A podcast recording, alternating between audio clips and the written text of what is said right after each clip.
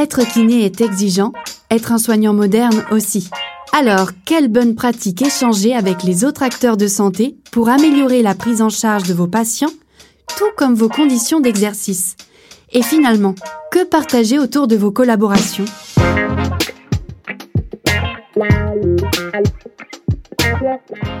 Aujourd'hui, Grégoire, alias Major Mouvement, reçoit Paola Semama, psychologue clinicienne en libéral à Paris. Paola partage beaucoup avec les kinés. D'abord son cabinet, puisqu'elle exerce aux côtés de quatre collègues kinés, mais surtout la prise en charge de certains patients qui bénéficient d'une double expertise psychologique et kinésithérapique. Paola décrypte pour nous les points communs, les différences et les complémentarités entre ces deux professions. Hey, salut, c'est Grégoire de Major Mouvement et pour ce nouvel épisode de Kinélab, le podcast, je suis avec Paola Semama, avec qui nous allons échanger autour des synergies possibles entre psychologues et kinésithérapeutes, ce qui les rapproche, ce qui les distingue et comment travailler ensemble. Et pour ne rien vous cacher, pour la première fois dans un podcast, je viens de patiner huit fois mon introduction et Paola m'a regardé m'a dit, c'est pas grave Grégoire, tu vas y arriver. Et je me suis senti bien. C'est quoi ce que vous avez en plus, les psychologues, qui fait que on se sent bien avec vous. Alors déjà, c'est gentil, merci. J'en prie. Et ensuite, je crois que c'est euh, justement l'écoute euh, bienveillante. Mais l'écoute, c'est un truc passif. Ah non, tu peux aussi être euh, dans l'actif. C'est pas seulement dire mm -hmm, mais aussi comprendre l'autre. C'est assez actif. C'est ça donne une part de soi. Ça montre que tu te mets à la place de l'autre. T'es pas seulement dans l'empathie ou dans la sympathie. T'es plutôt dans l'idée de comprendre ce que l'autre peut ressentir. Un peu comme nous dans notre bilan, qui est pas juste d'entendre la douleur, mais de l'interpréter derrière. Exactement. Mmh. Tu vois? Est-ce que tu peux te présenter pour euh, nos auditeurs, ton métier, ton parcours en, en quelques mots? Alors, donc, je suis euh, psychologue clinicienne et neuropsychologue. Euh, ensuite, donc, je suis aussi coach et j'ai un, j'ai monté euh, un organisme de formation qui s'appelle Mowgli Brain Coaching, qui donne des formations, donc aussi des bilans de compétences, mais des formations dans les entreprises. Et enfin, la dernière casquette, ou pas, j'ai créé des jeux de société Oh. ouais, qui développent les fonctions cognitives comme l'attention, la concentration, la mémorisation. Dans le cadre de TDAH, de TDAH. Et oui, mais pas que. Et donc pour les enfants et les adultes, euh, des jeux euh, à la fois des jeux faciles euh, à emporter en voyage, mais aussi des jeux de plateau, des jeux plus grands. où On peut jouer en famille ou entre amis. Donc ça, j'imagine que c'est un peu ta casquette de neuropsy, où j'imagine qu'au cours de ces jeux, ça développe des schémas hormonaux ou des constructions mentales qui sont bonnes pour notre état d'esprit? Exactement, ça repose toujours sur ben, ma pratique, ce que je peux voir avec les patients, est-ce que j'ai pu rencontrer comme problématique et comment les améliorer de manière ludique sans que la personne s'aperçoive justement qu'elle est en train de performer dans ses difficultés, mais euh, tout en jouant. J'ai évidemment plein de questions à te poser, mais on va essayer de revenir sur la partie kiné. Aujourd'hui, tu travailles dans un cabinet partagé avec quatre kinés, Mhm. deux hommes et deux femmes. Est-ce qu'il vous arrive d'interagir autour de ces patients Quel type de patients Dans quelle situation? Quelle collaboration? Quelle modalité d'échange? En gros, ton quotidien avec mes confrères et consoeurs, comment ça se passe? Alors, on ne fait pas de réunion à proprement parler, posée, euh, par exemple, comme un MSP. staff. Exactement. S'il y a une problématique autour d'un patient, on va de toute façon en discuter à un moment ou à un autre. Mais on n'est pas obligé de se prendre un rendez-vous. Donc, ça peut être soit en début de consultation, euh, au début de la journée, soit en fin de consultation. Souvent, il y a un des kinés et moi-même qui finissons un peu les deux plus tard du, du bureau, parce qu'on est plusieurs dans le bureau. Et en fait, euh, c'est vrai que c'est à ce moment-là où on peut discuter de, de nos patients en commun. Est-ce que tu as remarqué un profil que les kinés t'envoient beaucoup, avec lequel ils pataugent, avec lequel ils ont du mal? Un Alors, profil de patient? Alors, avant, oui, et j'ai envie de dire que effectivement, depuis le confinement, de, enfin, depuis la crise sanitaire, et aujourd'hui, il y a plus trop de profils typiques. Avant, c'était potentiellement beaucoup plus les gens avec des troubles de troubles alimentaires, pardon, et euh, peut-être aussi un peu des troubles de l'attention, avec ou sans hyperactivité, euh, mais qui se situent plutôt dans un truc d'agitation, tu vois, de, suragitation, mais sans que ça soit forcément de l'hyperactivité. Et aujourd'hui, on est plus limité euh, sur les troubles alimentaires et sur l'hyperactivité. On est vraiment dans un truc de, ils ont entendu pendant leur consultation que les patients avaient besoin de discuter, que les patients avaient besoin de parler, qu'il y avait probablement un manque de confiance en eux, un manque de euh, plein de choses. Et donc, ils se sont dit, bon ben ok, alors là, il vaut mieux réorienter en plus vers le psy. Moi, je vais être euh, assez franc sur, sur, sur, euh, sur ce que j'ai observé en consultation, et tu l'évoques très bien, des gens qui devaient aller bien pataugent. J'ai des tas de patients qui viennent me voir, et des jeunes en particulier. Des, je pense à des 16, 25, des, des, des, ouais, des 16, 35 même carrément, qui viennent pour un problème articulaire de base, et tu le testes, il n'y a rien au niveau des tests. Et leur douleur, quand ils te la décrivent, elle arrive le mardi soir euh, à 19h30 euh, quand ils sont en train de jouer à Docteur Maboul. Mais sinon, le reste du temps, ils ont pas mal. Mais cette douleur-là, elle est pesante pour eux. Et ils sont fatigués. Et souvent, ils sont à un moment de rupture professionnelle ou de rupture euh, sentimentale ou de rupture avec leur famille. Et, et c'est compliqué dans ces, dans ces consultations-là parce que tu le vois, toi, comme un éléphant dans, une, dans un couloir qu'en fait, la douleur, oui, si elle a eu une base euh, tissulaire. Oui, bien sûr. Euh, au départ, en fait, il y a trop de facteurs environnementaux qui a fait qu'elle a pris un autre visage.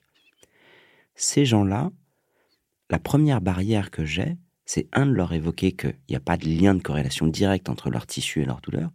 Et la deuxième grosse barrière, c'est je pense que ce serait bien, à ce moment-là de leur vie, de votre vie, d'aller consulter un psychologue. Je suis complètement évidemment d'accord avec ce que tu viens de dire. Et effectivement, je pense que les gens ne se rendent peut-être pas assez compte de l'impact psychologique sur euh, sur leur euh, poids physique, on va dire ça comme ça, sur leur douleur physique. Parce que toi, tu vas soigner le corps, moi l'esprit, mais au final, c'est tellement complémentaire et les gens de plus en plus se rendent compte de ça, mais malgré tout, ils ont quand même un peu de mal à se dire non, mais attendez, si j'ai mal quelque part, c'est pas ma tête, c'est vrai, j'ai vraiment mal.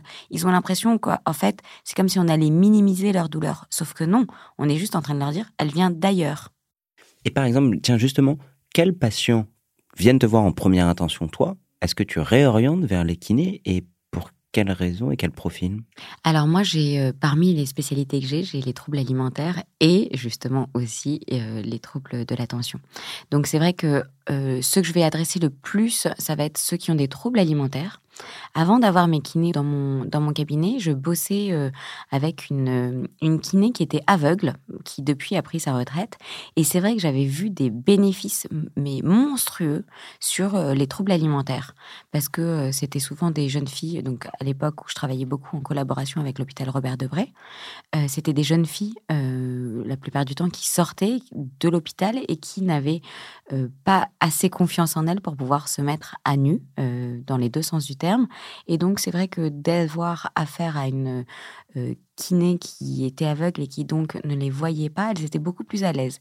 Et quand euh, elle a pris sa retraite, j'étais un peu... Euh, j'avais un peu peur en fait de me dire mince comment je vais pouvoir traiter entre guillemets un peu ça avec un autre kiné et au final, ça s'est hyper bien euh, euh, passé, c'était fluide parce que euh, c'est vrai que dans mon cabinet, c'est des kinés qui sont très à l'aise, qui m'aident très à l'aise, qui vont facilement avoir un bon contact, voilà. En fait, donc il y a deux hommes, deux femmes, et ce qui est plutôt cool, c'est que en fonction de de chacun, je vais adresser des patients un peu par rapport moi aussi au feeling que j'ai ah. avec chacun, tu vois ça me permet d'adresser soit à une femme, soit à un homme. Donc ça, c'est aussi un, j'ai envie de dire que c'est une chance que j'ai d'avoir aussi bien l'homme que la femme dans mon cabinet directement. Donc ça aussi, pareil, le fait d'être euh, dans le même cabinet fait qu'il peut y avoir aussi, quand il y a une demande en urgence, ben, potentiellement une place qui peut être libérée euh, dans un cabinet et donc euh, pouvoir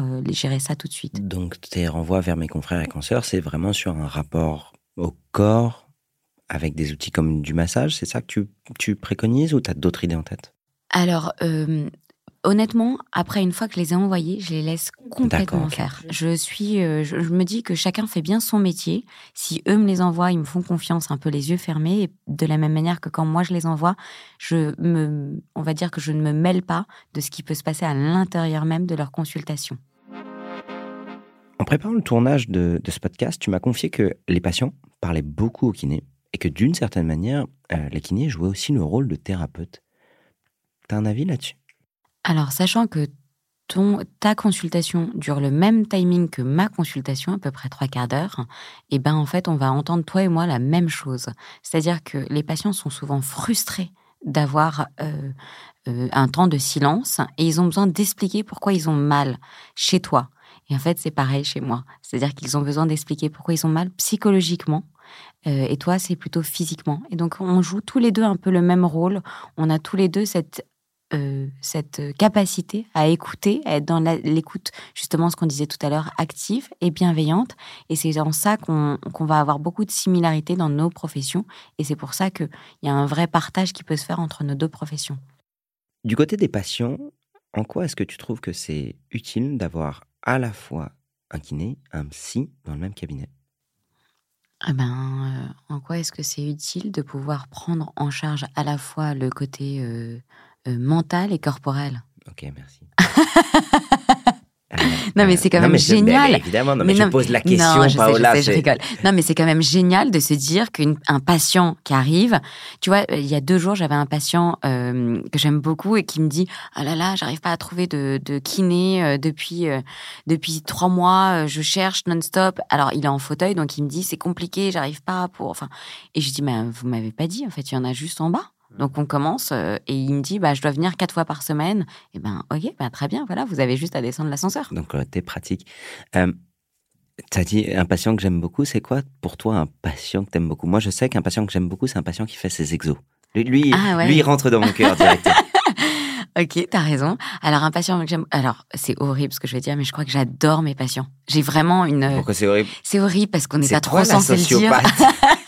En fait, j'aime les gens. Fondamentalement, je me rends compte que j'ai choisi ce métier parce que j'aime les gens. J'adore mes patients. J'ai un vrai, euh, euh, j'ai un vrai, je, je, tisse des vrais liens avec mes patients. Euh, donc oui, non, effectivement, en fait, le côté un peu nouveau, c'est de pouvoir dire des gros mots avec les patients, de pouvoir. Ah, ah, ah on, y vient, on y vient. Là aussi, j'avais vu qu'il y avait des études, deux études qui sont assez intéressantes. La première, c'est que les patients se projettent mieux avec des médecins qui ont un langage, un langage familier parce qu'ils ont une meilleure identification à ce personnage-là. Et la deuxième chose, c'est que d'exprimer des gros mots permettait de diminuer la perception de la douleur. Alors, comme je dis plein de gros mots, c'est pour ça que les gens s'identifient beaucoup. non, écoute, il y, a, une vraie relation. Alors, pour moi, c'est une relation de confiance qui s'établit, c'est-à-dire que eux doivent avoir confiance en moi et moi j'ai confiance en eux. Par exemple, quand ils viennent avec un TCA, donc euh, en fait, euh, normalement, tu pourrais avoir un côté un peu euh, flic, tu vois, genre quel poids vous faites, est-ce que vous avez mangé ça? Qui va renforcer en fait les Exactement. Et je suis pas du tout dedans. L'idée c'est de leur dire attends, toi tu as confiance en moi, donc moi j'ai confiance en toi. Et c'est un peu ça pour toutes les, les thématiques problématiques abordées avec mes patients. Je suis pas là pour les fliquer, je suis pas là pour vérifier s'ils ont bien fait leurs exercices, tu vois comme ça. Et donc finalement, c'est ça aussi ce qui me plaît avec eux, c'est que je suis telle que je suis euh, en dehors de mon cabinet pour que eux puissent aussi être à l'aise et euh, en confiance et pouvoir euh, tout me dire, tu vois. Moi, c'est aussi un truc que j'ai arrêté de faire, c'est de fliquer mes patients sur leurs exos. Parce que je me suis rendu compte que j'ai des gens qui arrêtent de venir par peur de se faire engueuler parce qu'ils n'ont pas fait leurs exos. Mmh. Et donc, en vrai, quand ils viennent et qu'ils me disent, oh, en vrai, euh, j'ai pas fait mes exos, je dis, mais c'est ok. Déjà, vous avez bien fait de me le dire parce que moi, ça me permet de recomposer. Qu'est-ce que tu apprends au contact des kinés dans ton cabinet? Qu'est-ce que eux m'apportent? Ou qu'est-ce que moi je leur apporte Les deux, c'est la double question. Alors euh, moi je pense que euh, ce que je leur apporte c'est justement l'éclairage sur des problématiques où ils vont me dire euh, tiens j'ai un patient qui a ça mais j'arrive pas à trouver l'origine. Donc je pourrais leur dire à ce moment-là bah, c'est de l'anxiété c'est probablement un trouble alimentaire tu vois des choses qu'ils n'avaient pas forcément vues. Et à l'inverse pareil on va avoir euh, un patient que je vais leur adresser en leur disant écoute j'arrive pas en fait là euh, il y a un truc et ils vont me dire ah non là il y avait une vraie problématique au niveau physique donc euh, effectivement on va en fait vraiment s'adresser en toute bienveillance en se disant c'est les limites de ma pratique j'arrive pas à aller plus loin. Si tu devais partager une bonne pratique une seule aux professionnels de santé qui nous écoutent ça serait quoi? Alors, euh, effectivement, entre chaque consultation, tu vas avoir euh, potentiellement, toi, tu as pris, en fait, de l'autre, de ton patient, tu as, pris une charge, que ça soit une charge émotionnelle ou physique, mm. parce que toi, tu travailles physiquement et émotionnellement, mais euh, c'est vrai que nous, en tant que thérapeute, on prend une charge psychologique qui peut nous peser aussi physiquement. Et donc, alors c'est vrai que moi, j'aime bien enchaîner euh, les patients, tu vois, sans faire de pause entre, mais de temps en temps, il y a des consultations qui sont plus lourdes, voilà, à digérer, à, à encaisser Mm. que d'autres. Alors dans ces cas-là, ce que je fais, c'est que je, je- je regarde un peu ma secrétaire du coin de l'œil en lui disant ah, il me faut deux secondes, je ferme mon bureau et euh, je me mets sur soit sur un jeu en fait sur mon téléphone pour complètement déconnecter, ou alors euh, je peux appeler euh, mon mari, des amis, enfin voilà. Alors, si tu avais une baguette magique, que rêverais-tu de mettre en place dans ta pratique Réponds à cette question pour toi et pour tes patients. Il y a deux choses. Il y a le mot psychologue qui fait peur. Euh, le fait de réadresser vers quelqu'un d'autre leur fait peur aussi. Et puis, euh, je ne sais pas si tu as déjà remarqué, moi, par exemple, le dimanche soir, je vois un, mon agenda sur Doctolib qui bouge énormément. Mmh. Est-ce que toi, tu as déjà Oui, fait cette... oui, euh, oui, oui.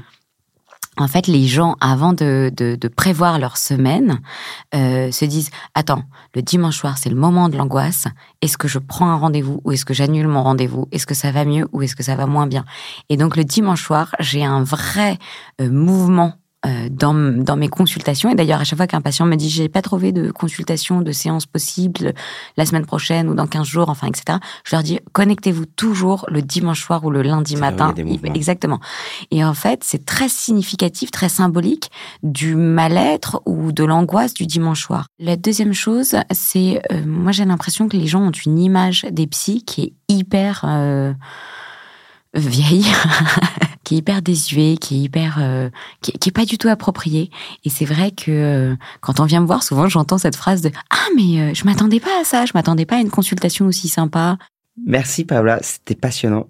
Merci, moi aussi j'ai passé un très bon moment. Vous pouvez retrouver l'intégralité des épisodes de Kinelab, le podcast, sur toutes les plateformes d'écoute.